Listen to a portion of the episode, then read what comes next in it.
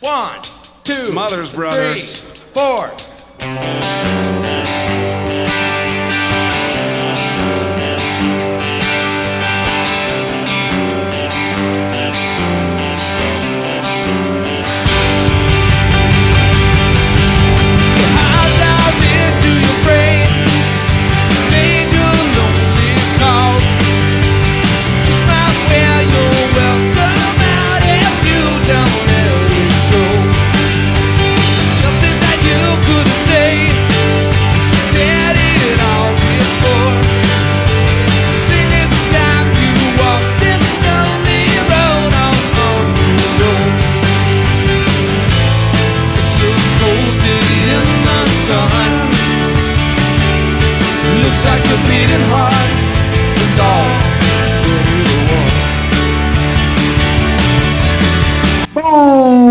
Dia, boa tarde, boa noite, fãs do Podpacast. Sejam muito bem-vindos a mais um grandíssimo programa aqui no Podpacast, onde que essa noite, ou essa madrugada, ou essa manhã, ou essa tarde, independente da hora que você está escutando, vamos fazer uma homenagem para uma das melhores bandas de rocks aí de todos os tempos, Foo Fighters. Então esse aqui que você está escutando, um especial Foo Fighters. Espero que você goste, espero que você seja fã do Foo Fighters. Se você não for fã, espero que você vire fã hoje por causa da gente. tá Bom, eu sou o Guilherme Estevam, seu apresentador e host de sempre aí no, no Podpacast. Espero que você já tenha escutado o Podpacast. Se não escutou, está chegando aqui pela primeira vez, Vá aí até o feed mais próximo do seu dedo e, escute os, os antigos episódios e os próximos episódios que irão vir aí também, que tem muito mais programado para vocês.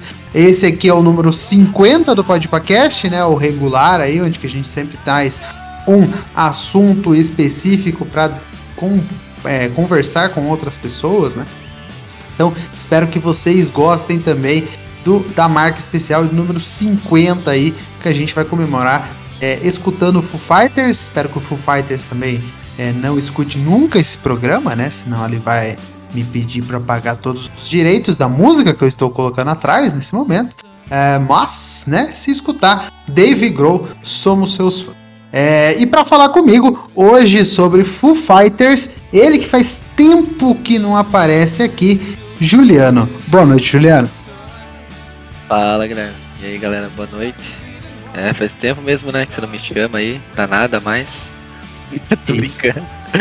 Sempre quando tem coisa relacionada à música aí, é, alguma coisa nostálgica assim, o Guilherme me convida aí. E tô muito feliz em participar aí, falar do Foo Fighters, que é uma das bandas que eu mais gosto, né? Tipo, desde moleque ouvindo, já fui em vários shows dos caras e e posso falar que hoje é uma das bandas que eu mais. é, Não digo que hoje em dia eu ouço eles muito, assim, mas é uma das bandas que vão ficar para sempre marcado na minha vida aí. É isso aí. É isso aí, é isso aí. É, já daqui a pouco, para quem não conhece Foo Fighters, está de gaiato no navio, eu apresento aí a história, um pouquinho da história de Foo Fighters para vocês ouvintes. E ele que também faz tempo que não aparece aqui, Marcos Fidêncio. Boa noite. Boa noite a todos vocês, bom dia, boa tarde também. Cara, eu fico muito feliz quando é, mencionam alguma coisa do Foo Fighters e me mostram, me chamam. E muito obrigado pelo convite, porque assim como do Juliano, também é uma banda que faz e fez parte da minha vida é, de maneira bem intensa, assim, assuntos, é, inúmeros assuntos né, relacionados. Eu sempre coloquei o Foo Fighters como trilha sonora e vamos aí falar com a considerada banda da minha vida. Isso aí, ó. Você viu que o pessoal aqui hoje é pessoal de qualidade, tá? Então vamos falar bastante sobre o Fighters e se você caiu novamente, caiu de um trem, caiu de um caminhão, caiu de um avião, caiu de um navio e parou aqui, né? Vai escutar o episódio sobre o Foo Fighters. Quem é Foo Fighters, né? Ou quem são os membros do Foo Fighters? A iniciativa Podcasters Unidos foi criada com a ideia de divulgar podcasts menos conhecidos, aqueles que, apesar de undergrounds, têm muita qualidade tanto em entretenimento quanto em opinião. Por aqui você tem a chance de conhecer novas vozes que movimentam essa rede. Então entre lá no nosso Instagram, o arroba Podcasters Unidos, é só escolher e dar o play. É uma banda de rock, né, dos Estados Unidos, formada pelo ex-Nirvana Dave Grohl em 1994. Ou seja, Foo Fighters aí já tem quase 30 anos de carreira. É importante a gente salientar que eles quase 30 anos aí. O pessoal gosta de falar, né? Nossa, Foo Fighters, banda nova. Bom, tem 30 anos. É, e, e eles, e hoje, né? Hoje, hoje, os integrantes do Foo Fighters, além do Dave Grohl, é o Nate Mendel. É, se eu não tô falando errado, alguém me corrige. O Taylor Hawkins, o Chris Stiflett, o Pat, o Pat Smear, né? O Pat Smear, o Rami Jaffi. E também tá aqui no Wikipedia, agora não sei se é verdade. Os ex, tem dois ex-integrantes, que é o William Goldsmith e o Frank o Franz Stahl. Eu sei que o Pat Smear também ele, ele saiu um tempo, né? E acabou voltando. Depois ele participou também do Nirvana, né? A gente pode esquecer disso daí. É, é, em algumas colaborações. E ele participou bastante do Foo Fighters. Ele saiu uma época aí, mas acabou voltando porque não tem como largar, largar Foo Fighters, né? É isso, é isso. Foo Fighters no todo, né, nesse tempo aí que ele já tá no mundo, né, lançando música, já lançou 10 discos, né? O último foi lançado aí no ano de 2021, ou famoso ano, ano passado, é, é, chamado Medicine at Midnight, com grandes hits. Gost- Gostei bastante do álbum, a gente vai discutir bastante ele hoje aqui. Mas antes da gente começar a discutir os álbuns, eu quero saber dos dois que estão comigo aqui hoje. é, o porquê de vocês gostarem tanto de Foo Fighter. Começa aí, Marcos, por favor. Bom, o porquê gostar, cara? É, nossa, eu acho que é uma pergunta bem complexa. Não sei nem se eu consigo responder. Mas eu sei que. Eu acho que o primeiro contato que eu tive foi quando eu era criança e vi o clipe de My Hero no- na MTV, na, na falida MTV, né? Aqui do Brasil. E depois daquilo foi só. É, só sucesso, né, cara?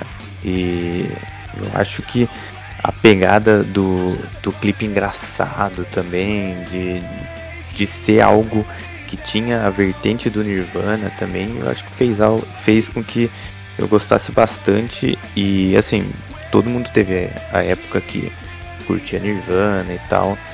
Só que Foo Fighters foi, bem mais pra mim por, por conta do do esforço do Dave, né? Porque passar pelo que ele passou, perder um amigo, um, um ex-integrante da mesma banda, da maneira que foi e depois se reinventar, se reconstruir no mundo da música, eu acho que isso aí, ele pra mim é um, dos maiores exemplos de, de superação.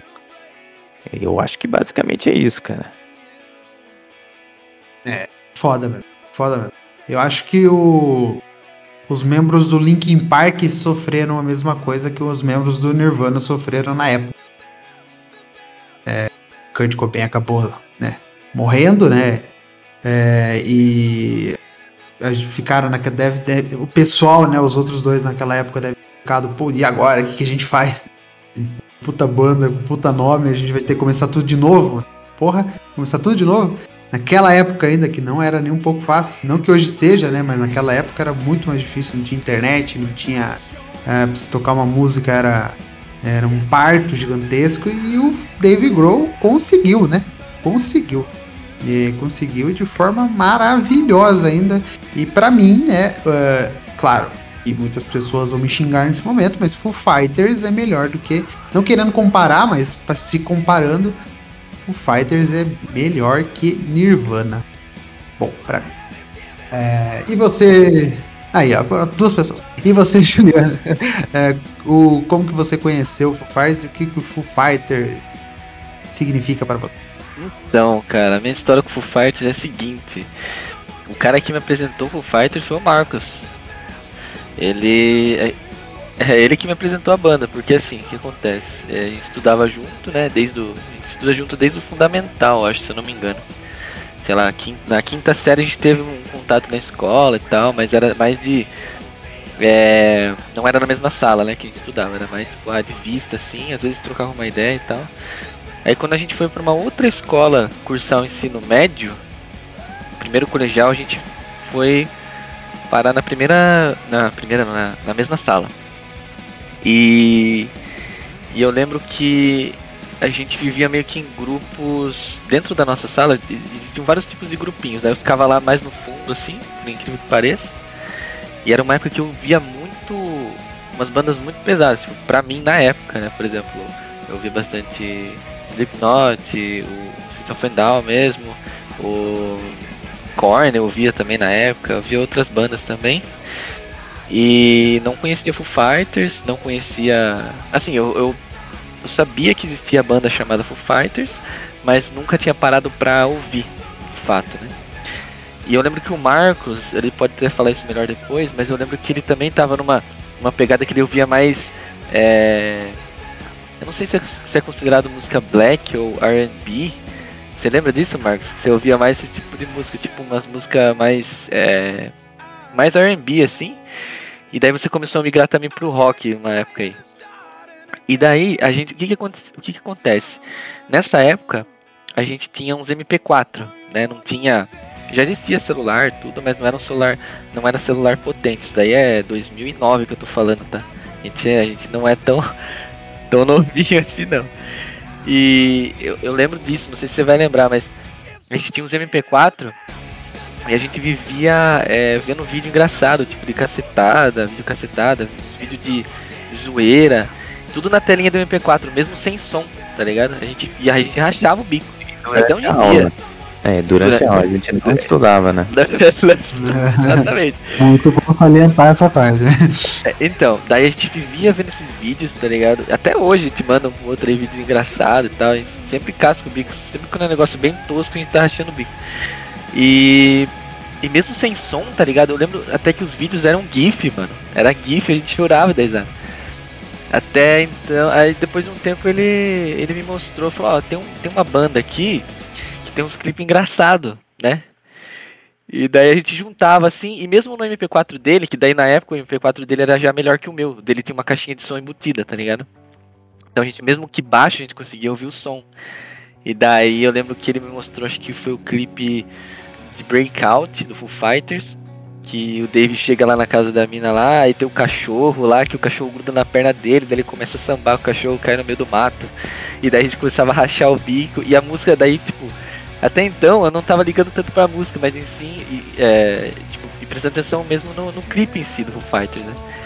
E daí ele come- começou a me mostrar outros clipes, tá ligado? Everlong, por exemplo, que também é um clipe. Não é tão engraçado, mas tem umas bizarrices, né? A mão do David Grohl cresce, começa a dar uns tapas é. nos caras, tá ligado? Os caras começam a girar os malucos no teto lá de borracha. No final o Taylor tá dormindo. também. Learn to Fly, daí começou, né? Daí eu comecei a, pô, nossa, mano, eu vou começar a parar pra ouvir mais, né? Eu já tava naquela pegada de transição de, tipo, de um estilo musical, né? Porque eu falo que a minha linha musical aí da minha vida sempre foi meio que, tipo, eu ouço de tudo, tá ligado? Mas é, foi meio que dando voltas, tipo, é, quedas e subidas, tá ligado? É uma linha bem, bem zoada, assim. Então, desde coisas pesadas até coisas mais leves e, e vai indo. E Foo Fighters sempre ficou ali no meio. É barões Então- da pisadinha hoje em dia. Não, não, aí. a- tem, tudo, tem, tudo tem um limite, né? Tudo tem um limite. Desculpa a galera que, que gosta de Valores da Pisadinha. é, Assim.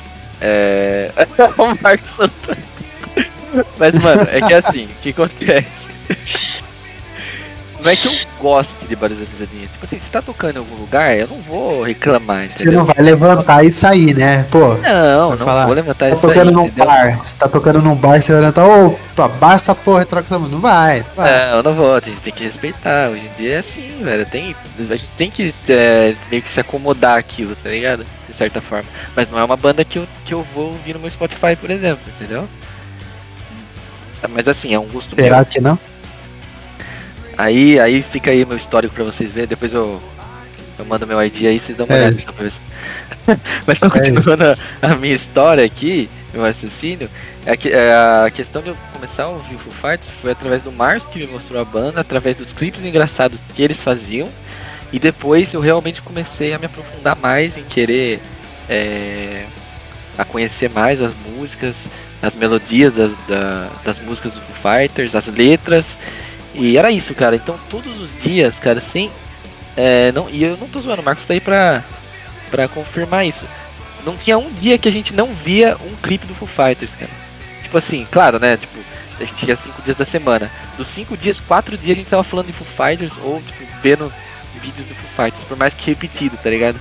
Breakout, sei lá, a gente via no mês 20 vezes, tá ligado? Então. É, no mínimo. Mas era assim, é, então eu conheci o Foo Fighters através do Marcos, através dos clipes, que eram muito engraçados, e depois eu comecei a me aprofundar mais e gostar das músicas. E pra mim, assim, é, tanto a parte de melodia e letras, né, eu acho sensacional, e a parte artística da banda em si, do Dave Grohl, é um conjunto que é muito foda, cara. Eu gosto pra caramba de tudo do Foo Fighters. É, realmente, realmente. Todos os integrantes do Foo Fighters têm a sua. é, como eu posso chamar? A sua característica, né? Diferente aí, que faz eles serem únicos e, e conseguir esse estrelato que eles têm até hoje.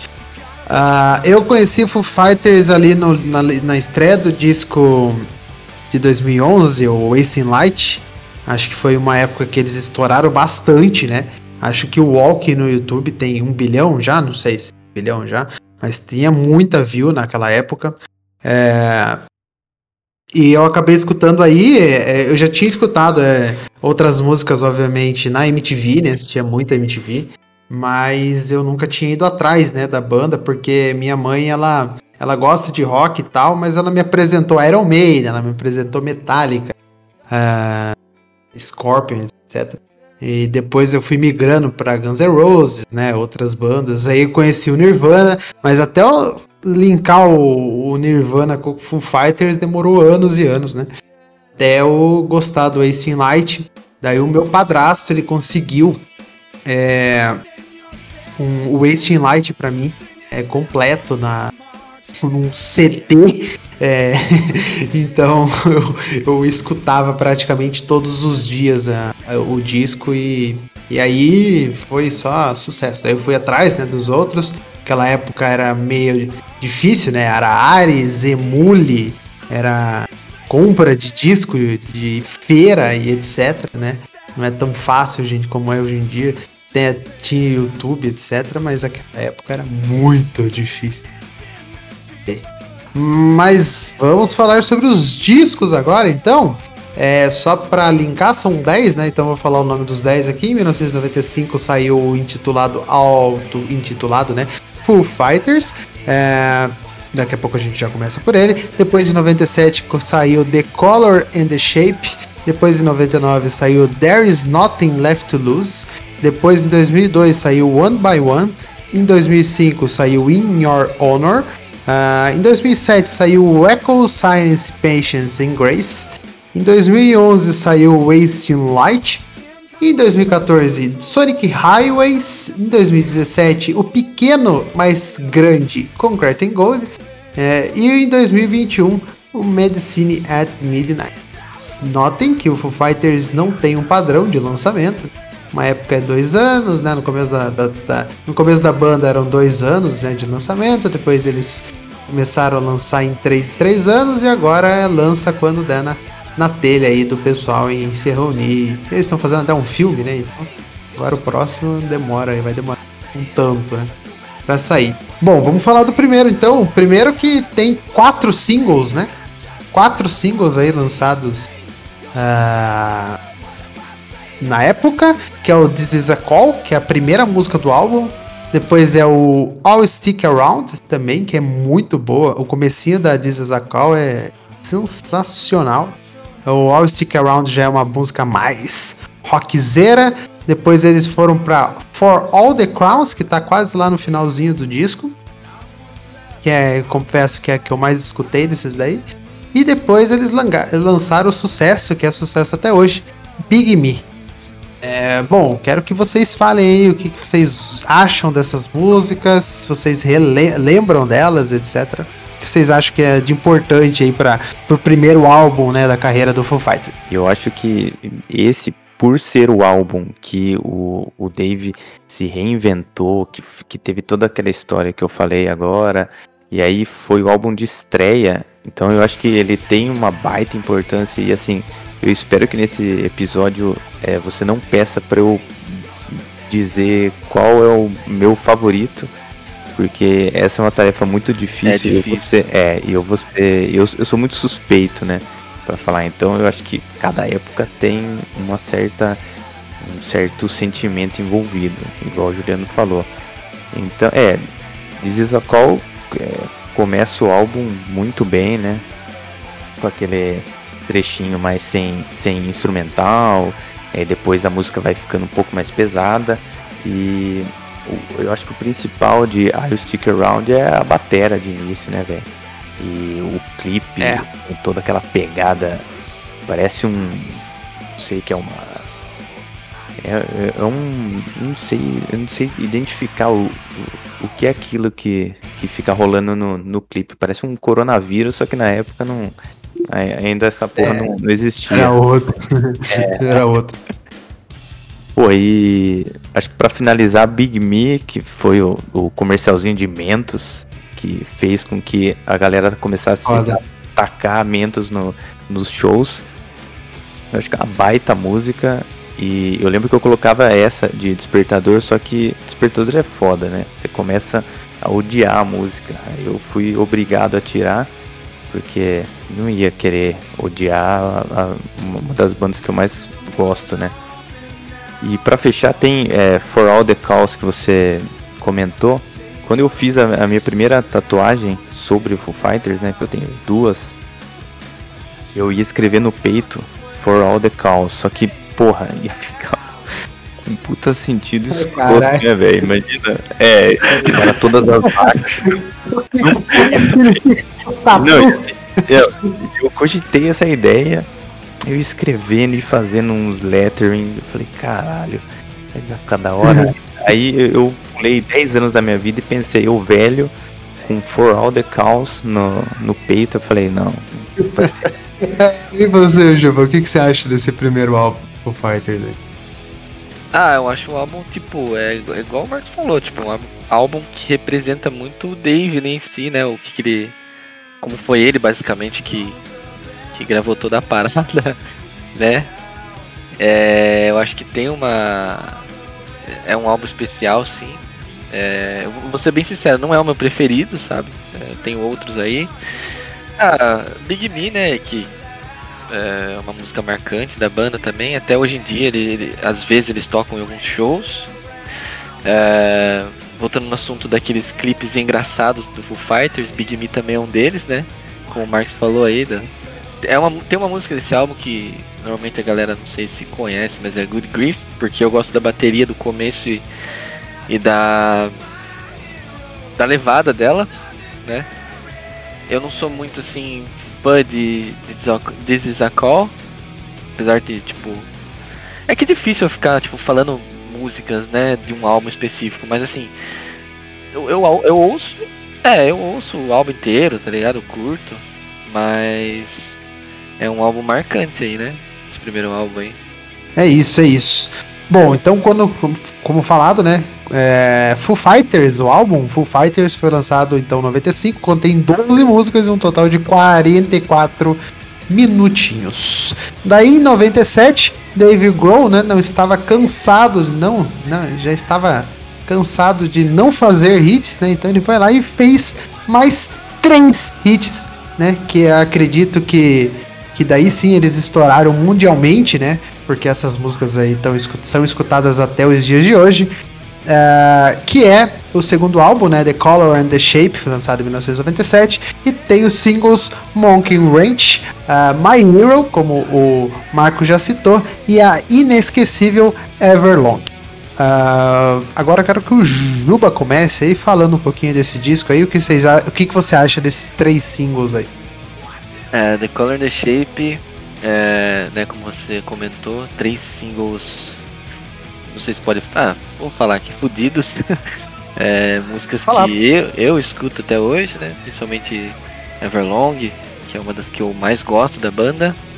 E pra mim é uma das mais tristes, porque normalmente o Dave, o Marcos até pode é, falar melhor isso, porque é, é uma música que eles encerram o show normalmente, então quando começa o toquinho você já sabe que é a última música do show, né? E mas tem aquela como posso dizer, tem aquela pegada melancólica pra mim, Everlong. Eu não sei se pra vocês também é assim. É, porque eu lembro muito do clipe, eu lembro muito do som de fundo. É que eu vou muito mais por parte da melodia, né? Zinho da música do Monkey Rain. Claro, eu gosto da música inteira, mas eu acho legal a parte final. Muito que ficar escolhendo assim, mas é um álbum top também. Não é um dos meus eu, eu posso escolher um álbum que eu, tipo, depois, no final, eu posso falar, ah, tem um ou dois álbuns que eu mais me identifico, né? Que eu mais, tipo, ouço, digamos assim, ou que eu mais gosto. Mas mesmo assim é difícil escolher. Mas. É, The and the Shape é, foi aquele álbum que meio que deu um up na banda aí. Sim, e, e tem o, o que na música, né? Que quando a pessoa estoura assim com o primeiro álbum, eles sempre esperam um segundo álbum pra realmente ver se eles são bons, né? Tem muita gente aí que tem um álbum, não que ter um álbum seja ruim, né? Mas depois as pessoas somem, etc. E Foo Fighters mostrou aí que não era isso que ia acontecer com eles. É, Marcos, fale um pouquinho sobre The Color and the Shape para você. Bom, Monkey Ranch eu acho que não, não tem nem como comentar, porque esse trecho que o Juliano comentou é bem, bem foda. Tanto que várias vezes eu tentei cantar completa ali, seguindo David Grohl e não dá. É muita palavra aí, já enrola, falta ar, é bem difícil. E Johnny Park tem uma batera muito massa de início. Eu acho que eu gosto bastante dessa música por conta disso também. E vamos lá. No- exclusivamente nesse álbum, tem, eu costumo. é, na verdade, ouço músicas e essas músicas me fazem lembrar pessoas. é, trazem pessoas na minha mente quando eu ouço. E obviamente My Hero quando eu ouço, é, eu lembro do meu pai, né? Que, é- que tem aquela história de, de herói, né? Nosso herói da infância, etc.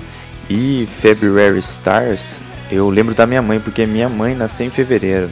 Eu sempre falava pra ela é, que assim, dá- dava uma romantizada, dizendo que ela era a minha estrela de fevereiro, né? Que é o nome da, Essa. da música. E é uma música muito bonita. E é, e é assim, é automático. É colocar pra ouvir e já, já, já, já vem na mente. Everlong, assim como o Juliano comentou, eu, eu comecei a pegar um pouco de, de raiva da música, porque era todo show e encerrar com essa. Eles iam no programa de TV, tipo, ano passado, ano retrasado, tocava essa, meio que virou uma, uma Ana Júlia do Foo Fighters, sabe? Eu acho que o, o Dave mesmo, assim, deve estar enjoado de tocar só essa música, sabe? Sempre ficar nessa de Everlong, Everlong ou Everlong ou Best of You também, que é um dos hits da banda. E no The Color and the Shape, eu acho que uma das músicas que eu mais ouvi, ela não tá no, no álbum oficial, ela é uma B-side. Eu até recomendo que vocês procurem e ouçam. É, é, a própria, é a própria The Color and the Shape, do álbum The Color and the Shape, que é uma música muito massa. Eu não sei se muitas pessoas conhecem, mas eu indico aí essa música pra vocês escutarem depois. Bom, The Color and the Shape, então, lançado em 1997, 14 músicas, 50 minutos e 14 segundos. 14 músicas, né? Se você for escutar lá no Spotify, vai ter The Color and the Shape lá, a última. 3 minutos e 24 de pura pancadaria. E é isso, gostei. Ah, em 1999, então, chegou aí o terceiro disco do Foo Fighters, né? Então aí eles já estavam estouradões, porque o dinheiro chega, né? Quando o pessoal estoura. E eles lançaram é, a maravilhosa. É, é, o, lançaram o disco, né? There is Nothing Left to Lose. E com a maravilhosa single Learn to Fly. Pra mim, é a, a música que eu mais conheço do Foo Fighters. Aí, claro que tem The Best of You, né? Como, como o Marco já falou, que tem ó, Everlong, etc. Mas Learn to Fly pra mim, com o clipe, ah, não tem como. Não tem como. É, fala aí um pouquinho dela e do, do disco em si, Marcos. O que, que você acha dele? que eu vou falar sobre esse álbum, sendo que é, em 2015, se não me engano, eu tatuei o FF da, que tem na capa na minha própria nuca, representando esse álbum.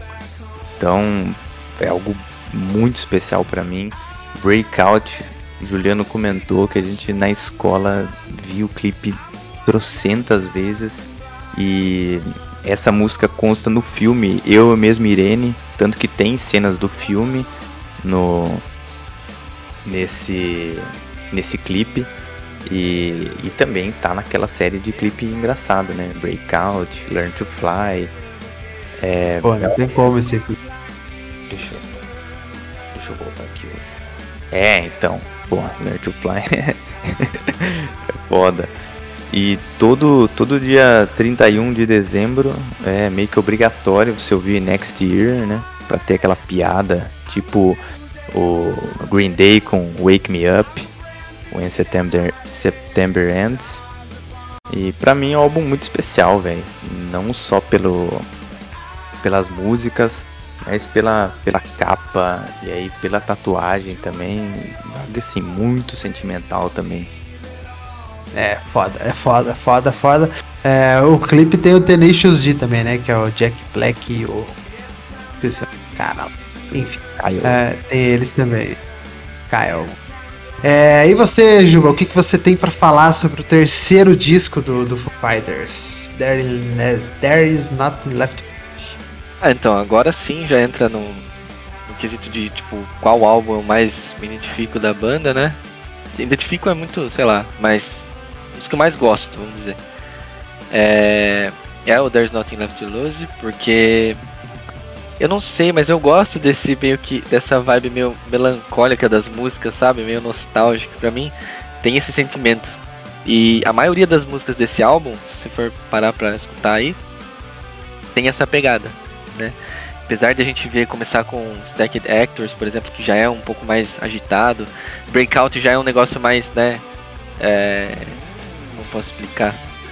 Um pouco mais divertido de você ouvir. Learn to Fly também, Gimme Stitches. Então, assim, é, é um álbum que também eu, eu gosto pra caramba. É um dos que eu mais gosto, na real. Ah, uma das músicas que eu mais gosto é, é Next Year. Ah, e é mais isso mesmo, tipo, não tem muito o que. é Learn to Fly, que é uma puta de uma música. O clipe é muito engraçado. Tem o Jack Black, né? É o Kyle, né? Acho o irmão dele lá. no- Irmão não, né? Na, na história do Tênis D lá, esse É parceiro. Parceiros de é... Então tem toda. Tem... É legal que no- nos clipes do Foo Fighters, até hoje em dia, se você for parar pra ver, tem essa pegada. Você vê que o clipe é um clipe Foo Fighters, entendeu? É, tem. Tem aquele. aquele gostinho Foo Fighters no- nos clipes novos deles também, né? Alguns, né? Não, não são todos. Que tem aquela pegada mais engraçada e tal. Mas as músicas são. são as músicas são muito boas esse álbum, cara. É, é como eu falei. Pra mim, né? Eu, Juliano falando, me traz essa sensação nostálgica, meio melancólica. Que aliás eu gosto pra caramba né, desse estilo de música. Gosto de Ain't, é, the Life, né? Gosto também. MIA. E é mais isso mesmo. Esse, esse álbum é muito bom. Conselho aí você que não ouviu.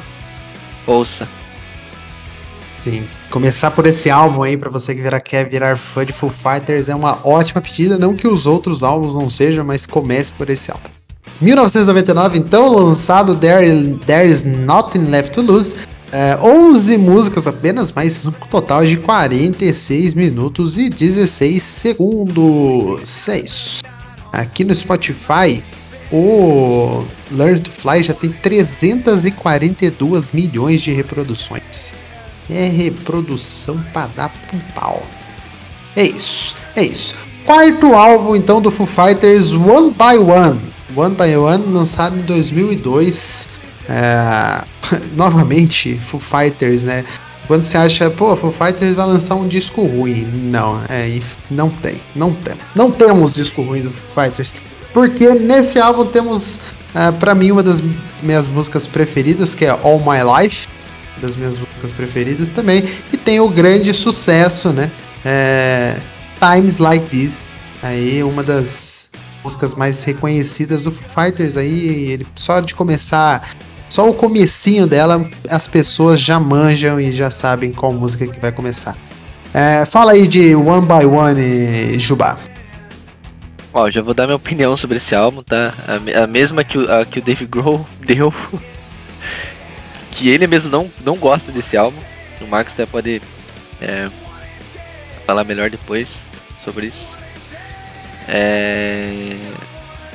Se, eu, se eu não estou enganado, tá? Ele comentou isso uma vez que esse álbum realmente só tem é, músicas tipo é, All My Life, Time Like This. Música estádio, né? É, é, é All My Life e Times Like, é, Times like This. Né? Então One by One é voltado para essas duas, né? L é, Low é uma música que eu gosto, falando do clipe também, que é ele, o Jack Black lá, é, fantasiado de redneck lá, entrando numa casa, ficando loucaço. É engraçado, a música é boa também. Mas são poucas que eu, que eu gosto desse álbum. Pra mim, acho que esse é um dos piores, na minha opinião. Não tô falando que é ruim, tá? Mas, é, na minha, a minha opinião, esse é um dos piores álbuns do Foo Fighters. One by One.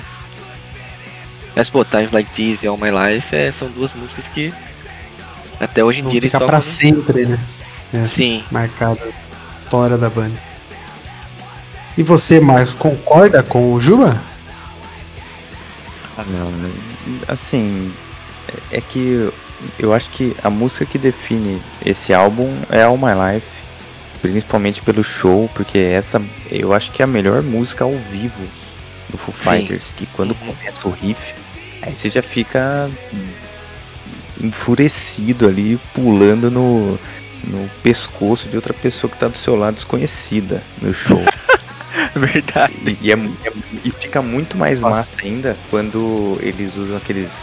É, aquela iluminação vermelha que fica parecida com, com o clipe mesmo, na parte do, do. Na parte principal da música, digamos assim, né?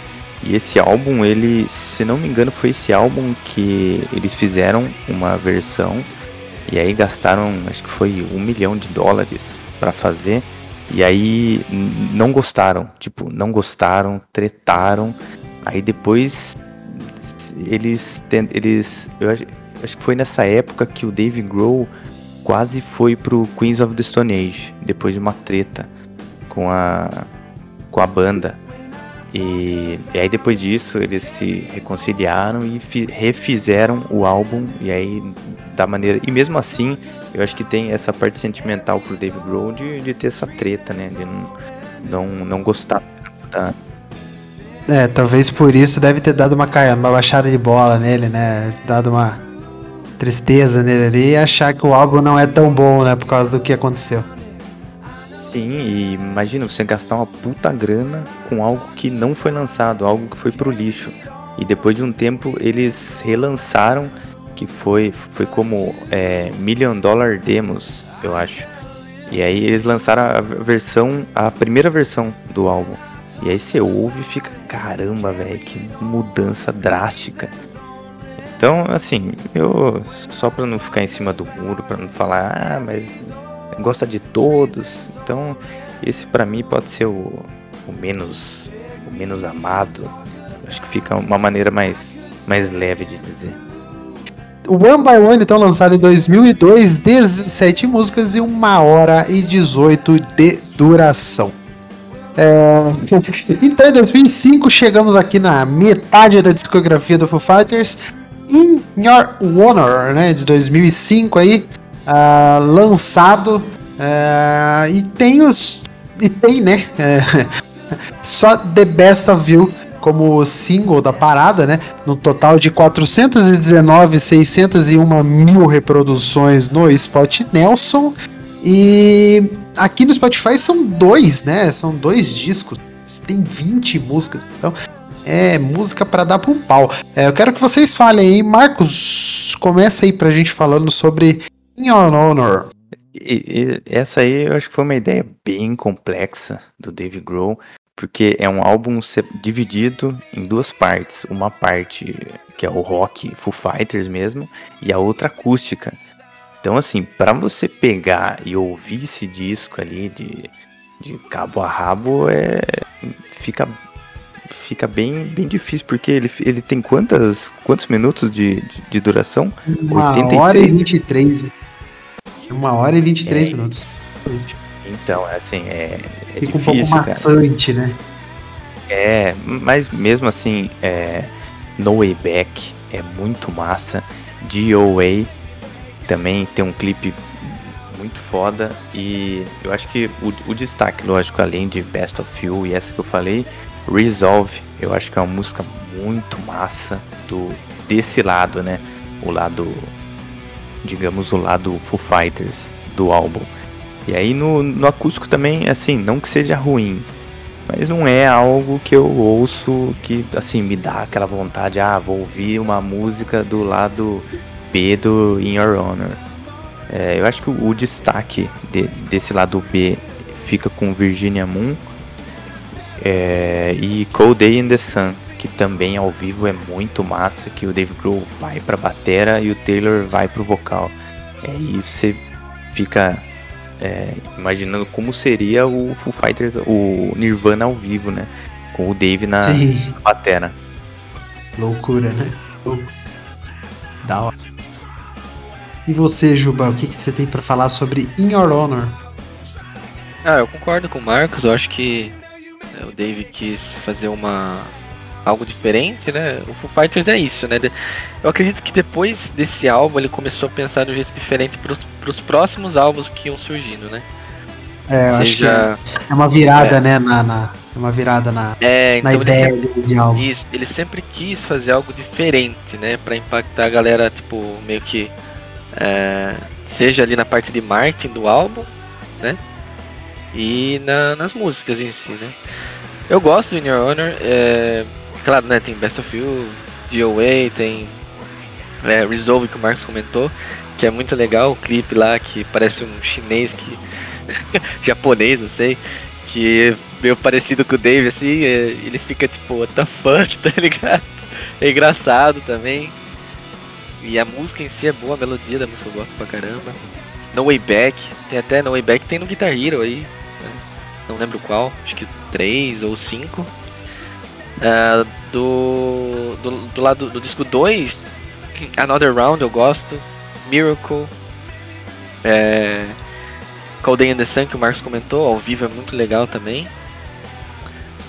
É, e é isso, sabe? É um álbum legal que futuramente ele. é, Parte dele aí vai virar o, o que a gente chama de Skinner. É intitulado como Skinner Bones, né? É uma versão acústica aí. Bom, In Your Honor, então, lançado em 2005, 20 músicas, um total de 1 hora e 23, 10 músicas aí do lado A, disco 1, e 10 músicas do lado B, o disco 2.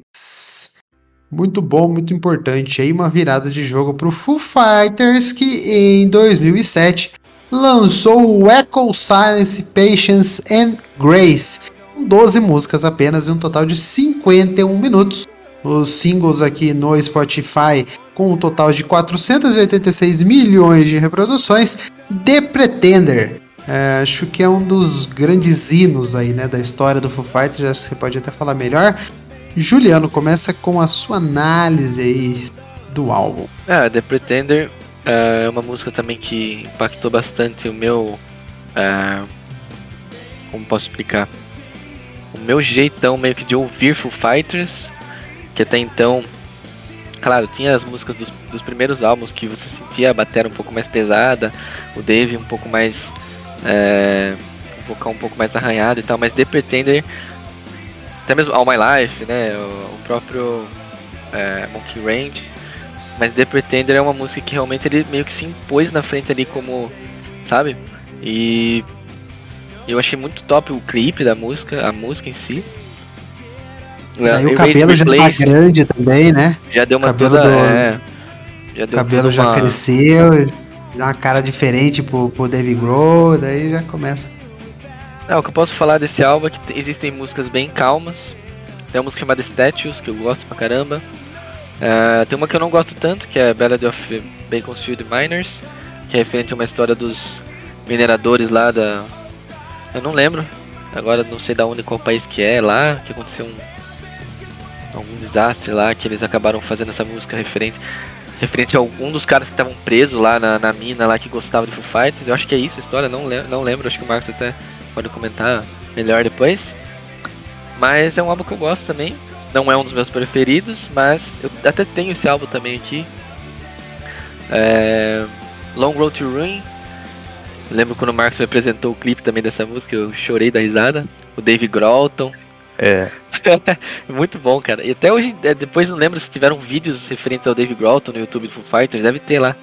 Tipo umas meio que minissérie que fizeram na época, não lembro. Mas é, pô, álbum top também.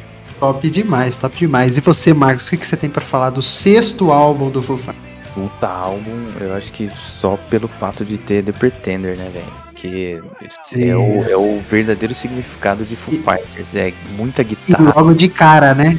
E É. logo de cara, né? sim, Já sim. começa Já não, já começa a pedrada. E ele é, é, é- é aquele início bem leve. E aí, do nada, já começa a subir a música e a pancada do Taylor na, na batera.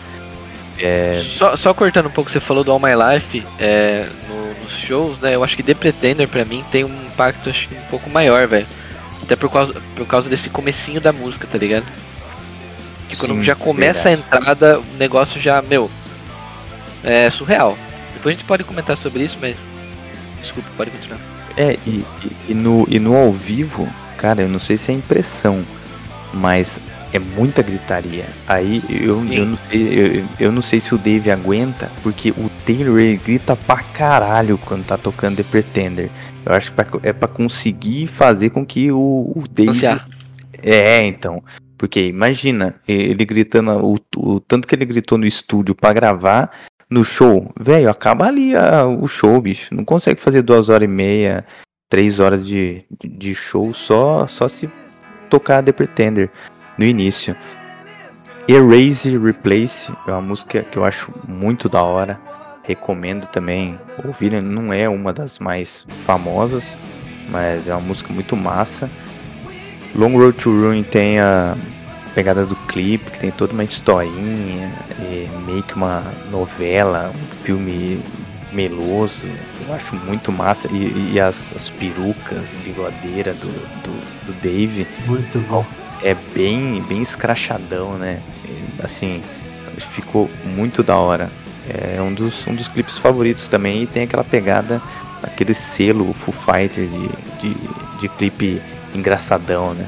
É baseado em soap operas, né? Soap operas são é, meio que novelas lá nos Estados Unidos e tem tipo um orçamento ridículo lá e, e eles passam o ano inteiro e tem, tem novelas passando desde 1960 lá e tem o mesmo elenco, assim, eles vão envelhecendo, etc, vão ficando na história. E é bem baseado, a abertura, mostra a abertura no clipe, né? Como se fosse uma novela, é muito bom, muito bom. Exato. E o, o clipe, a, a cena final que o carro cai de uma ribanceira e explode, cara, posso estar enganado, mas eu acho que eles usaram propositalmente, lógico, a mesma cena no final do clipe de White Limo, que a gente vai falar um pouco mais pra frente lá no Wasting Light. Depois a gente dá uma procurada aí e vê se é isso mesmo. A me- a mesma cena do carro, White Limo, o bagulho branco, aí e o carro nesse Long Road to Ruin é vermelho. Vermelho. Eles pegaram e foda-se. Vamos colocar isso aqui. Tá Muito feito já. Cortar um gasto já tá feito, meu pô. Puta, eu não lembro disso, cara. Então, eu, cara, se eu tiver enganado, eu tô passando a maior vergonha aqui na, na vida. Mas eu arrisco, eu arrisco. E eu acho que pra encerrar desse álbum, outra música também que eu indico pra ouvirem é, ouvirem é Cheer Up Boys, Your Makeup, Your Makeup is Running, que é muito foda. É uma das, uma das mais fodas desse, desse álbum pra mim. E agora eu vou procurar lá o, o clipezinho enquanto vocês falam. sétimo disco, então, da banda aí, Foo Fighters. É, Wasting Light, lançado em 2011. Ele já tem uma capa diferentona, né, dos outros discos. É, já é o pessoal, né, na capa. Já é os integrantes da banda na capa, com neon, assim, o negócio. Parecia que eles iam mudar a sua, sua, sua forma de ser, né? Mas não mudou. E esse disco aqui é um dos mais escutados no Spotify. É, com o single maior do álbum, que é o Walk, que é uma ótima música, e These Days, que também, como o, o, o, o Juliano e o Marco já falaram, é uma das mais tocadas aí nas bandas, na, nos shows, né, do, do, do Foo Fighters. E Arlander, pra mim, pra mim, tá? Pra mim, é, é a melhor música do álbum. Desculpa. Eu tenho, um- eu tenho um quê com essa música aí que, que me faz bem essa música. Ah, top demais. Quero que você comece, Juba, então falando um pouquinho sobre The Wasting Light 2001. Não, esse Light, assim, pra mim, é um dos melhores álbuns, assim, da, da banda. Como, assim como eu falei do There's Nothing Left to Lose. Gosto muito do Wasting Light. Ah, acho que, mano, todas as músicas eu gosto. Todas, todas, todas, todas. Não tem uma que, tipo assim. ah, claro, né? Que tipo, você vai escutar um álbum do Foo Fighters, você. Meio que todas as músicas são boas, né? A gente falou que algumas são piores que as outras. Mas esse aqui, cara, não tem como você classificar, sabe? Tipo. Eu gosto de todas. todas. Basicamente. Tem até uma historinha desse. desse do Wasting Light, né? Que aconteceu quando. Comigo com o Marcos ainda aqui, não sei se ele vai lembrar. Eu sempre conto essa história que esse álbum, o Dave Grohl ele teve uma ideia de é, gravar ele na, na garagem lá da casa dele, né? No estúdio da casa dele lá. Até eu acho que foi o, o Butch Vig. É isso, né, Marcos? Eu não estou enganando. O Butch Vig, pra quem não conhece, foi o- um, um dos produtores aí. É, o produtor, né, do, do Nevermind. Eu acho que ele, ele gravou com. Ele produziu outras bandas também agora não vou lembrar. Acho que The Smashing Pu- Pumpkins. Não lembro de cabeça. E daí o Dave chamou ele pra poder produzir o Wasting Light, né? Então ele fez todo um esquema de gravar as faixas como se fossem em, em rolos, né, de fita, se eu não me engano. Então, tipo, eles não, eles não podiam né? isso, eles não podiam meio que errar, tá ligado? Se eles errassem uma, alguma virada na bateria, algum acorde errado, sei lá, eles tinham que regravar, né? Porque aquele pedacinho ia cortar, sei lá, e, e, e ter que fazer de novo, sabe? Não é um negócio digital, como a gente vê hoje em dia. É, então, isso que eu ia falar, é um negócio analógico, né? Então, se erra, tem que começar de novo, para Exatamente. tudo, errou, para todo mundo pra cortar já, já colocar a fita de novo e continuar. Loucura, né? Exatamente. Então tem uma história que quando, quando a gente começou, eu comecei a colecionar uns CDs, né? Até o Marcos que me viciou nisso. É, ele mostrou uma, uma, Ia lá no Abreu, lá na transação. Na época, Transação, o Abreu isso. tra trampava lá, né? Cara, eu nem lembrava que era o Abreu, velho. O Abreu, vocês não conhecem aqui na nossa cidade, é um cara que faz as excursão de shows, tá ligado? Todos os shows e eventos, Comic Con e BGS, é ele que faz aí. Olha, ele dando, fazendo público pro cara aqui de graça. mano. Nossa, mas enfim. Sabe, Ele. Se ele quiser vir aqui, altamente convidado pra falar sobre excursões. O Abreu, é verdade. O Abreu deve ter história pra caramba. É, Mas então, era tipo um lugar que tinha lá os, os vinil, né? E tinha os CDs na época, isso 2011. 2011 a gente ficou sabendo que o Dave Grohl ia. O Dave Grohl não, né? A banda em si ia colocar um pedacinho dessas fitas, né? No, nos CDs. Né, ia vir junto com os CDs. Só que, tipo, na minha na época, né? Na minha cabeça, aquilo não, era relacionado a alguém que comprou, tipo, a versão delu- deluxe, por exemplo, do negócio. Ou sei lá, a versão da, da Amazon na época. Ou então a versão premium do premium, sabe? Que poderia sim realmente vir com um pedacinho da fita. Ou sei lá, um vinil ferrado que custaria, sei lá, mil reais, vamos supor, né? E não um simples CD na loja. Na minha cabeça era isso, né? Então o que, que a gente fez? Eu lembro que a gente correu lá pra comprar na loja lá. E como o CD vem lacrado, né? Não tem como você ver só depois que você compra, você tem que abrir o bagulho. Então a gente foi correndo comprar lá o Steam Light loucaço lá pra ver se vinha um pedacinho da fita. Fomos abrir o CD, não viu nada, né? Só viu o CD mesmo e, e, e a capinha, né? Figurinha, né? E Ficando até pedaço aí, bicho.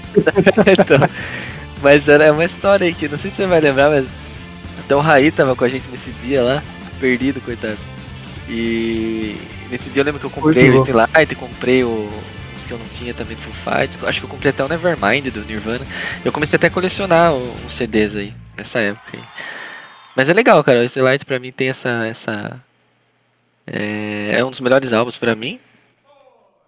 Só pra fechar aqui, em 2009 eles fizeram um show, né? Que foi o show, assim, que, que foi no, no estado de Wembley lá, tem até o DVD deles e tudo mais. Foda. Que foda. quando lançou Wasting Light, eu não lembro se foi em 2011 ou 2012, que teve um filme que é o Back and Forth, né?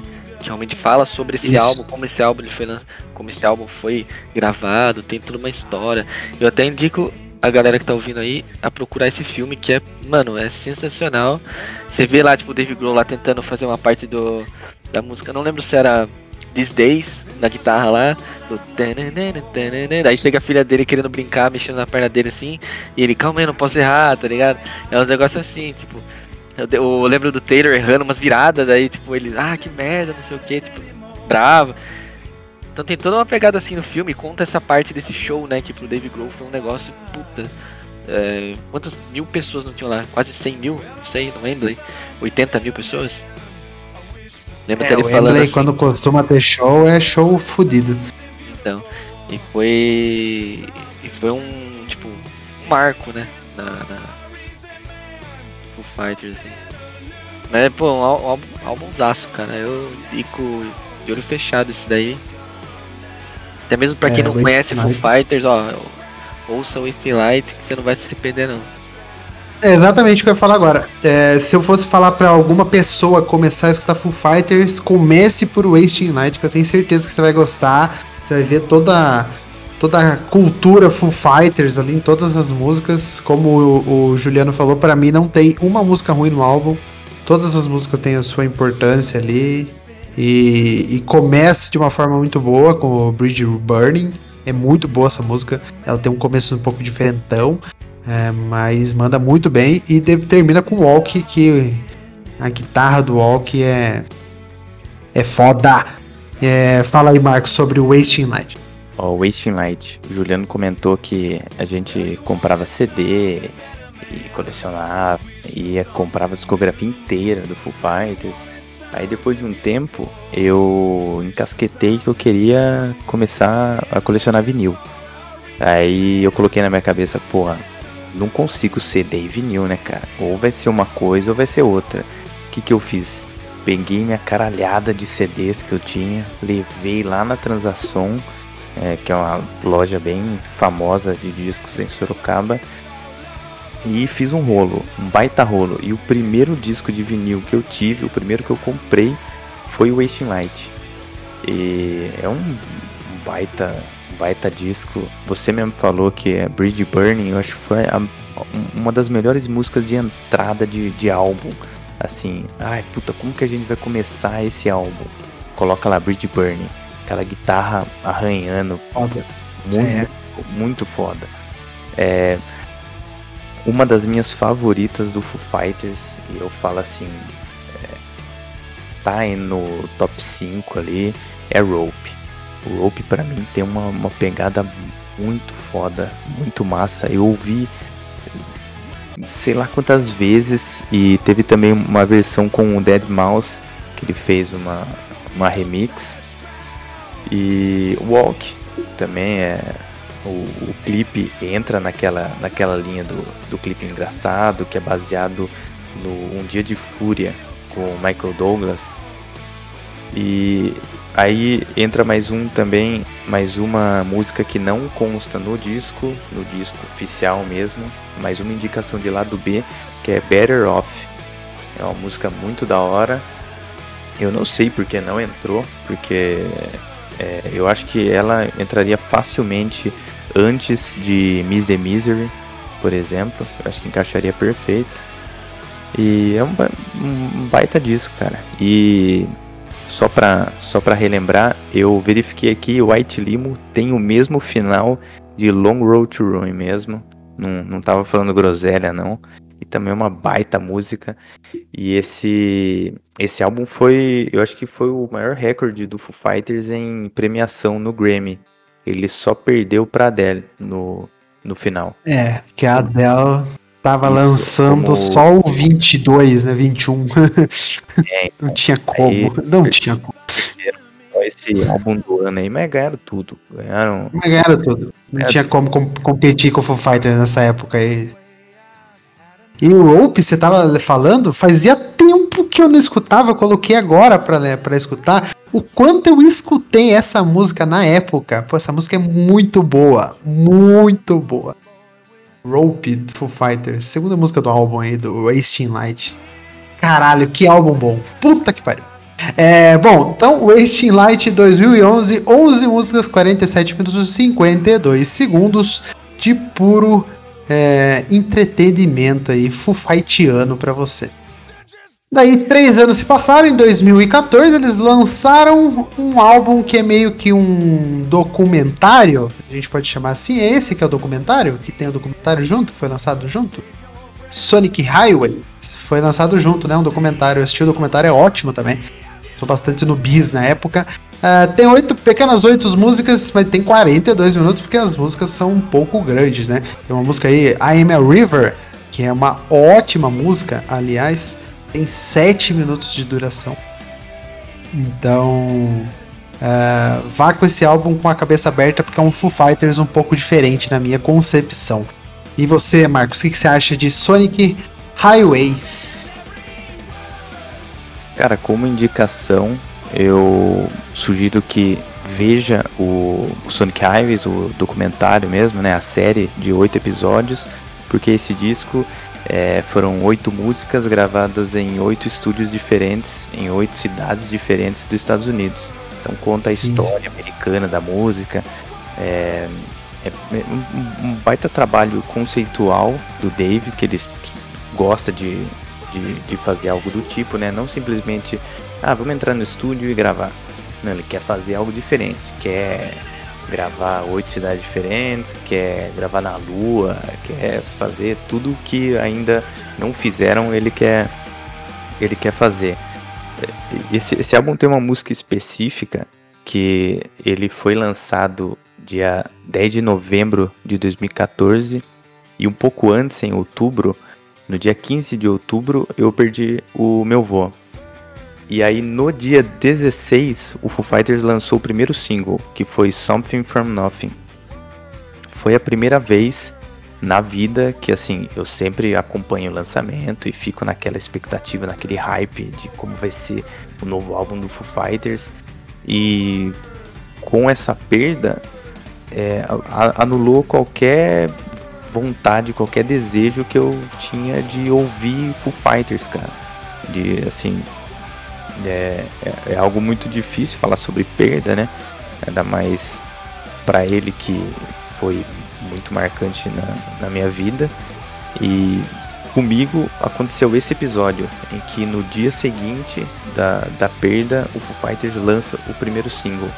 E assim, eu vi, recebi a notificação e eu, eu- eu não tive vontade nenhuma de ouvir. E a música é muito forte, que é, ela tem meio que três fases. Uma fase mais calma, depois vai aumentando um pouco e no final é muito estourada. E depois de um tempo, quando eu realmente peguei e resolvi escutar, é, eu fui, fui pro, pro berro, né, cara? Eu chorei muito lembrando. E também essa faz parte de uma das músicas que. o- o- uma das músicas assim da, da banda que me remetem a uma pessoa. Uma pessoa especial na minha vida, como foi meu avô. E eu acho que isso aí já, já é o suficiente para tentar passar para vocês o quão importante é esse álbum na, na minha vida. É, exatamente. Quando envolve. Quando, quando, quando a música consegue tocar mais, né, do que simplesmente um som que tá tocando na sua orelha, ela começa a se tornar um pouco mais importante pra você, né? Ah, e acredito que o álbum seja importante até hoje, né? Porque é um ótimo álbum. É uma puta produção. Na época, 2014, eu nunca tinha visto alguma coisa parecida com documentário, oito episódios. É, cada episódio de uma música, de- da, da- cada um episódio de uma música, né? Falando de uma música, como ela foi produzida, onde ela foi produzida, a história da cidade, o Dave conversando. É, é maravilhoso o documentário. Assistindo Bis, aliás. Parabéns, Bis, por passar isso aqui no Brasil. E ainda mais quando vem ainda com um toque mais pessoal, né? O álbum acaba se tornando ainda mais importante. Ah, assim como o Marcos comentou, você comentou também, é um álbum que é, é sensacional, né? Tem essa questão do de cada música ser gravada em um estúdio diferente, né? Numa cidade diferente. É, eu assisti também o documentário, gostei pra caramba na época é, quando eu tava passando, né? é, muita gente aqui até tava reclamando, né? Que ah, que é, eu não lembro direito, acho que o Bis era pago, né? Era na TV, na- não era na TV aberta, era no pago, né? Era alguma coisa do. pago, pago. Era alguma coisa da. É parte do Multishow da Globosat lá. Isso, é. Mas eu lembro que. Que daí tinha os famosos torrents. E eu sempre. Galera, não façam isso, tá? Mas eu lembro que eu não Ah, tinha, né? Baixa torrent mesmo. É isso, não. Tem que baixar. Aí. Tudo pirata, tudo pirata. E eu lembro que tava esperando sair toda semana saía um, ia lá, baixava, assistia. É um álbum também que eu gosto pra caramba. So, uh, Something From Nothing é uma puta de uma música. Pra mim é uma das melhores do álbum. Eu gosto de I Am a River. É, the Fist and the Famine, é, Famine, né? Fala. Ele, ele é uma música que quando ela foi lançada é, no YouTube, quando eles jogaram no YouTube a, a prévia da música e tal, eu tava na faculdade, na, numa aula de cálculo ainda. Lembro até hoje, porque eu parei o que eu tava fazendo pra ouvir. Coloquei meu foninho e, tipo, caguei pra. Caguei pra aula só pra ouvir a música. Aí, ó. Aí, ó. É, mas enfim. É. Foo Fighters, né, cara? Foo Fighters merece isso aí. E também é um álbum que foi a primeira é, tour deles que eu consegui ir num show, né? Então, o primeiro show do Foo Fighters que eu fui foi em 2015, né? Então, o álbum foi lançado em 2014. Fizeram uma tour em 2015 no Brasil aí. Acho que foi o World Tour ainda do Sonic Highways. Daí eu consegui. Infelizmente, eles vieram antes, né? ah, pro Brasil. Eles fizeram um tour também do. Do Wasting Light. O Marcos acho que foi, né, Marcos? No Lollapalooza. Naquela, naquela época eu não, Lula não 2012, consegui. 2012 eu não consegui ir. Ah, mas o primeiro que eu fui foi. é, o primeiro show que eu vi, que eu vi o Foo Fighters ao vivo foi o turnê do Sonic Highways. Então tem essa. Tem um pouco dessa pegada de, sabe, pô, primeiro tal. Tem umas músicas do álbum, obviamente. Não vai tocar todas, mas é, é marcante. É um álbum marcante aí. Da hora, da hora. Sonic Highways, então. Lançado no longínquo ano de 2014, já fazem aí oito anos, 2014, incrível. Oito musiquinhas, mais 42 minutos e 8 segundos de puro entretenimento. E depois vamos aí para o antepenúltimo. Antepenúltimo? Não, penúltimo álbum de Foo Fighters, Concrete and Gold, lançado em 2017 aí com grandes singles também, né? Porque quando o Foo Fighters lança single, é, lança álbum, o single é, é garantido, né? É, Run aí com um total de 96 milhões de reproduções no Spotify e The Sky is a Neighborhood, que virou tema de novela da Globo, é, 120 milhões de reproduções são as músicas mais reproduzidas do álbum, mas que é, incrivelmente, incrivelmente, das 11 músicas, só. Não. Enfim, só três músicas. É, se eu for parar pra colocar uma média menor aqui, só duas músicas não atingem 15 milhões de reproduções no Spotify. Coisa de louco, tá? É, é gente pra caramba escutando isso daqui. É, e eu quero que você já fale, Juba, emenda aí, eu quero que você já continue falando do penúltimo álbum do Foo Fighters, Concrete and Gold. O que você acha desse cara? Ele é um pouco diferente pra mim, não sei se você concorda. É, ele tem, tem uma pegada um pouco mais. É, você vê que tem, tem a pegada do Foo Fighters ali, obviamente, mas. É, não sei explicar, mas tem algumas músicas que. Pra mim não tem essa pegada Foo Fighters, entende? Algumas tem, algumas não tem. Acho que, sei lá, eles tentaram fazer de um jeito diferente, algo do tipo. É, mas tem músicas boas. Eu gosto de Run pra caramba, né? The Sky's the Neighborhood. É, Arrows é muito legal. Eu gosto também muito de Arrows. É, Sunday Rain. Sunday Rain, né? Que é, se eu não me engano, o Taylor Hawking que canta. Sunday Rain. Uh, Ladidá, bem legal. E também é um álbum que marcou também, porque foi a segunda turnê que eu assisti os caras ao vivo, enfim. É mais isso mesmo.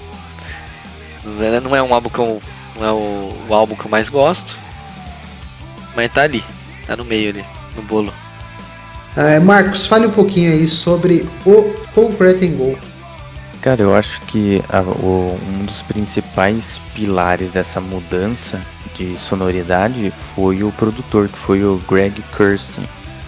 E o, os dois últimos foram produzidos pelo Butch Vig, o Wasting Light e o Sonic Highways. Então, o David Grohl sai da, daquela pegada mais pesada, mais o toque do Butch Vig em, em todo o som do Foo Fighters e entra com o Greg Kirsten, que se eu não me engano, o Dave ouviu uma banda dele na rádio depois conheceu o cara no evento e aí assim isso já, já foi o suficiente pro, pra querer trabalhar com ele.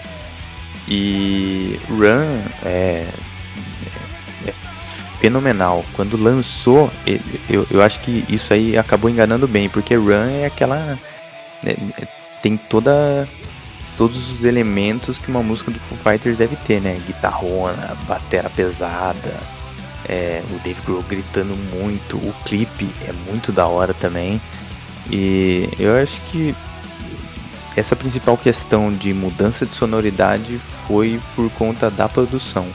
Mas é um álbum que eu gosto. É, Make It Right tem a, participação do Justin Timberlake, que o, o Dave estava no, no estúdio e, encontrou ele no, no estacionamento.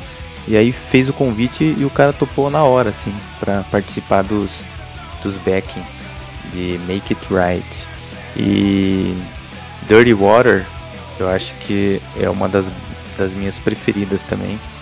Que eu acho que segue aquela linha que eu gosto bastante, que é uma intro mais calma, e depois ela vai. A, a música vai subindo. Aí começa a ficar mais pesada. E tem um riff muito muito, é, sensacional.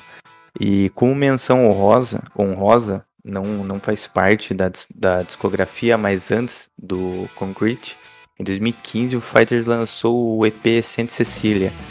Também é uma pedida muito boa para quem não gosta, para quem não ouviu ou não, não conhece a banda, para para dar uma chance aí, são cinco musiquinhas, acho, e bem rapidão, só para sentir um pouco da, da pegada que é a banda.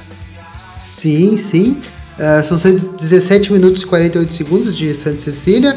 A música que intitula o EP Santa Cecília é muito boa também. Recomendo. E Iron Rooster também é muito boa, eu gosto bastante. Uh, e Concrete and Gold, né, pra gente finalizar, tem um total de 11 músicas, 48 minutos e 21 segundos, lançado em 2017. Vamos então falar do último é, é, álbum lançado até o momento, né? Então, Medicine at Midnight, o décimo álbum de estúdio do Foo Fighters. Uh, por causa da pandemia, ele foi é, adiado, né? O lançamento dele era para ser lançado em 2020, mas foi adiado para 5 de fevereiro de 2021, ou seja, já tem um ano, né? De lançamento aí do, do, do álbum mais novo do Foo Fighters. Eu lembro que eu escutei esse álbum aqui várias e várias vezes. Gostei bastante dele e quero que o Marcos já comece falando sobre o que, que ele achou do último álbum aí do Foo Fighters lançado até o momento. Nesse caso, eu acho que o, que o Greg Kirsten, que foi mais uma vez produtor do, do Foo Fighters, eu acho que aí ele, ele, ele acertou ou o Dave Grohl fez com que ele acertasse, né? Porque tem muita música com, com, aquela, com aquele estilão que a gente esperava, muito, muito riff pesado. Eu gostei bastante, ouvia diariamente, é, tanto que eu voltei agora em novembro, na verdade, para o trampo presencial. E como pego o ônibus aí sempre, é, sempre nas durante as, os percursos eu colocava o Medicine pra escutar. E eu, eu, eu gostei bastante assim no, no geral, sabe? Tem clipes legais. é, não lembro se tem algum clipe com aquela pegada engraçadinha. Eu acho que não. Eu acho que esse aí tá mais. Não. É, Isso aqui tá mais sério, né? é, Não, mas- tem, tem sim, tem um clipe na real. Chasing Bird? Não é? Não, eu acho que é, Lo- é Love Dies Young. Que eles estão num. Ah, verdade. Que foi o Não. último, verdade. É. Ah, eles o lançaram agora também, né? tipo, lançou acho que É. esse ano. No É, final foi em novembro. É, Faz foi. dois meses que lançaram, né? Lançaram em novembro. E aí eu acho que Chasing Birds também tem uma. É, é meio desenho animado. Assim, É. tem uma. E, é que Chasing Birds, a música é pesada, né? Mas. Não, É, é, é, é, Chasing Birds, ela, ela é bem, pra mim, assim, ela é bem relax, assim, tipo. Não é essa que fala da. Da tristeza? Ah, não. Shame. É outra. Shame, é Shame. Tem Waiting on a War também, que é bem pesadinha, né? No Song of Mine também, que é bem crítica social. Essas... Isso. Legal. Chasing Birds é uma viagem ps- psicodélica, o clipe. É, é, realmente. é. É, e no geral eu gostei. Aí se fosse pra, pra dar uma nota aí pra esse álbum, eu daria um 8. 8 é uma puta nota, né? Uma baita nota. 8 na K6? Nossa, nós tava voando. Nossa, Deus me livre guarde. Fala tirar um 8 em cálculo, Júlio. Nossa! Nem me lembro dessas coisas. É, fala aí, Juba, o que, que você achou de é, Medicine at Midnight? Pô, um puta de um álbum também, igual o Marcos falou. é, daria também nota 8 pro álbum. Gostei de muitas músicas desse álbum. É, acho que a minha preferida é Making a Fire e Shame Shame. Ah, não dá pra, tipo, é difícil escolher. Son of Mine, eu quero ver muito isso aqui ao vivo. Não Son of Mine, né? Nossa, deve ser foda, deve ser foda. É, eu quero ouvir muito no, é, no Son of Mine ao vivo, eu quero ouvir muito Waiting on War ao vivo e Shame Shame ao vivo. São os três que eu tô esperando pra ouvir ao vivo. E tipo assim, o resto são músicas boas. é um, um álbum que eu gostei pra caramba. Muita gente não gostou desse álbum, que eu conheço sim. Bastante gente não gostou. Mas eu achei legal. Já é melhor que muitos outros aí da banda, pra mim. Porra, já é, já é melhor que 95% das coisas que lançaram no ano de, de pandemia aí. Olha que eu escutei música pra um cacete, né? Porque eu estava trampando na minha casa, ainda estou. Então eu escuto música praticamente todos os dias. E as músicas que eu mais gostei do álbum foi Cloud Spotter. Eu acho que ela tem uma, uma pegada bem, bem Foo Fighters, né? Ela tem uma pegada dançante, assim, é bem legal. E e Holding Poison pra mim também é bem bacana, bem bacana também. Eu gostei bastante dessas duas dessas duas músicas. Eu não sei que Holding Poison, eu sempre quando começo a escutar, eu, eu quero escutar Landry logo depois porque, sei lá, eu acho que a batida me lembra um pouco uma da outra e, Lembra mesmo. e lembra, não lembra? É, lembra, lembra al- algumas batidas de algumas canta. músicas do, do Wasting Light. Holding Poison lembra Sim, muito sim. músicas de Wasting Light. Sim, exatamente, exatamente. Mandaram muito bem e pra mim acho que é, acho que foi um dos álbuns que eu mais escutei nesse último ano aí e provavelmente continuarei escutando, né?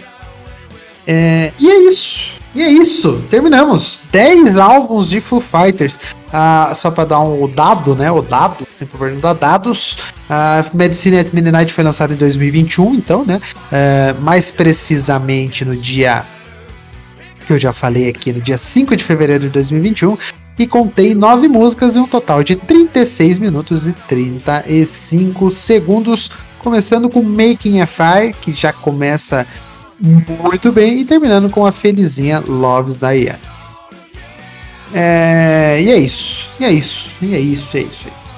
Agora eu quero, antes de vocês, é, agora eu quero que vocês, né, eu vou, já vou me despedir de vocês, infelizmente, o episódio está chegando ao final. Agora eu quero que vocês falem assim um álbum que vocês é, indicam para uma pessoa que nunca escutou Foo Fighters escutar primeiramente. é, ou alguma música que vocês acham que vai fazer elas virarem fãs logo de cara. Então, se vocês quiserem deixar os seus agradecimentos, as suas redes sociais, etc., fique à vontade, tá? Então, Juliano, muito obrigado, Juliano, novamente por ter aceitado o convite de gravar comigo aqui para falar sobre Foo Fighters. Ah, eu quero que você fale então qual é a música que você acha que a pessoa deve escutar assim para virar fã logo de cara, ou um álbum que você achar logo de cara. E se você quiser falar suas redes sociais, fique à vontade também. É isso. Opa! Então, galera, isso aí, vamos lá, ó. É, um álbum que eu indicaria aí pra você que não, não conhece a banda, assim. É, de cara, velho, é. Wasting Light. Ouça Wasting Light que você vai realmente entender é, qual é a pegada Foo Fighters, digamos assim, né? Tanto dos álbuns antigos, que tem essa, essa questão um pouco melancólica que eu falei, é, como também as- os próximos álbuns que foram surgindo depois do Wasting Light, com uma pegada mais. ah, claro, algumas músicas diferentes tudo mais, só que com aquela pegada Foo Fighters, né? Aquela guitarra arranhada, a bateria, né? o vocal do, do Dave também. Ah, forte, né? Potente. Eu acho que eu indicaria o Wasting Light aí pra você que não, não conhece. São os dois álbuns que na verdade eu mais gosto, né? Que é Wasting Light e There's Nothing Left to Lose. Mas é isso, queria agradecer todo mundo aí que acompanhou nossas histórias, né? E a nossa a minha ligação que eu tenho com essa banda que que para mim é, como eu falei no começo, né? É uma das bandas que eu mais gosto, né? Sempre vai ficar aí marcada na minha vida. E é isso, valeu aí por, por acompanhar mais esse, esse episódio do Podpah. Até a próxima, pessoal. É isso, é isso. Valeu, Juba. Juba logo logo. Logo logo volta aí pra falar sobre mais alguma mais alguma coisinha, tá bom? É isso. Ah, Marcos, obrigado, Marcos, por ter também aceitado o convite pra falar sobre Foo Fighters. É, qual que é o álbum, música que você você indica aí pra pessoa que quer virar, quer escutar Foo Fighters logo vai virar fã? E se você quiser deixar suas redes sociais, falar um pouco sobre o seu podcast, pode ficar à vontade também. É isso, obrigadão. Bom, vamos lá. Eu vou indicar o documentário e na sequência o álbum Sonic Highways, porque no final de cada episódio é, eles soltam um clipe. Então eu acho que dá para acompanhar, é algo muito massa sobre a história da música nos Estados Unidos e como eu tenho essa relação bem forte com música, é, me deixou bastante emocionado. Então eu indico Sonic Highways para tentar diferenciar um pouco do, do Juliano, mesmo concordando que Wasting Light é uma é a é o santo graal do do Foo Fighters. E sobre redes sociais, para quem quiser dar uma escutada lá, são apenas quatro episódios lançados a cada ano, assim como a gente comentou aqui em off.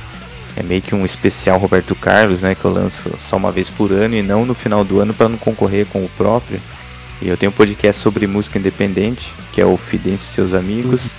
Para quem quiser dar uma escutada lá, quatro episódios curtos, pequenos, mas que eu fiz eu fiz para um em, em prol de algo também que eu defendo muito, que é a música independente. É só seguir no arroba seus amigos e Guilherme, Juliano, é, muito obrigado pelo, pelo papo. Gosto muito é, de falar sobre, sobre a banda da minha vida aí.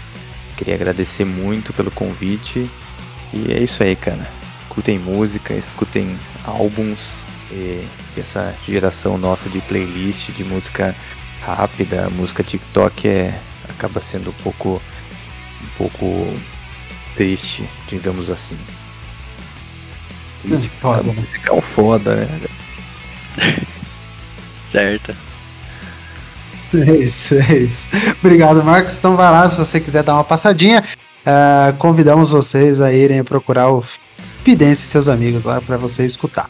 E claro, claro, lembrando, se você tá chegando agora no Podpacast, siga o Podpacast nas redes sociais, procurando por arroba Podpacast. Mais de 150 episódios lá lançados nesse queridíssimo podcast. A gente tá chegando no número 50 aqui do Podpacast, né? Que é o nosso quadro oficial que é lançado semanalmente desde 2019. Então fiquem é, ligados que daqui 15 dias tem a gente vai escolher aqui no Podpacast qual é o melhor filme de ação de todos os tempos. A gente vai fazer a, a, a escolha aqui que vai ser eterna, né, para todos os tempos, né? Então, quem escolher depois ou quem escolher antes vai estar errado. É, e semana que vem a gente vai falar sobre mais um herói do cinema que vai ser Wolverine, o grande Carcaju. A gente vai falar bastante aí sobre sobre toda a passada Hugh Jackman aí pros, de, né, nesse, nessa época de X-Men. Então espero que vocês gostem também e estejam aqui para ouvir sobre Carcaju. E claro, claro, nunca se esqueça, uh, o Podpacast, todos os agregadores de podcast, todas as terças-feiras, logo de manhã já tem episódio disponível para você e no Instagram, arroba. Um grande abraço, a gente se vê por aí.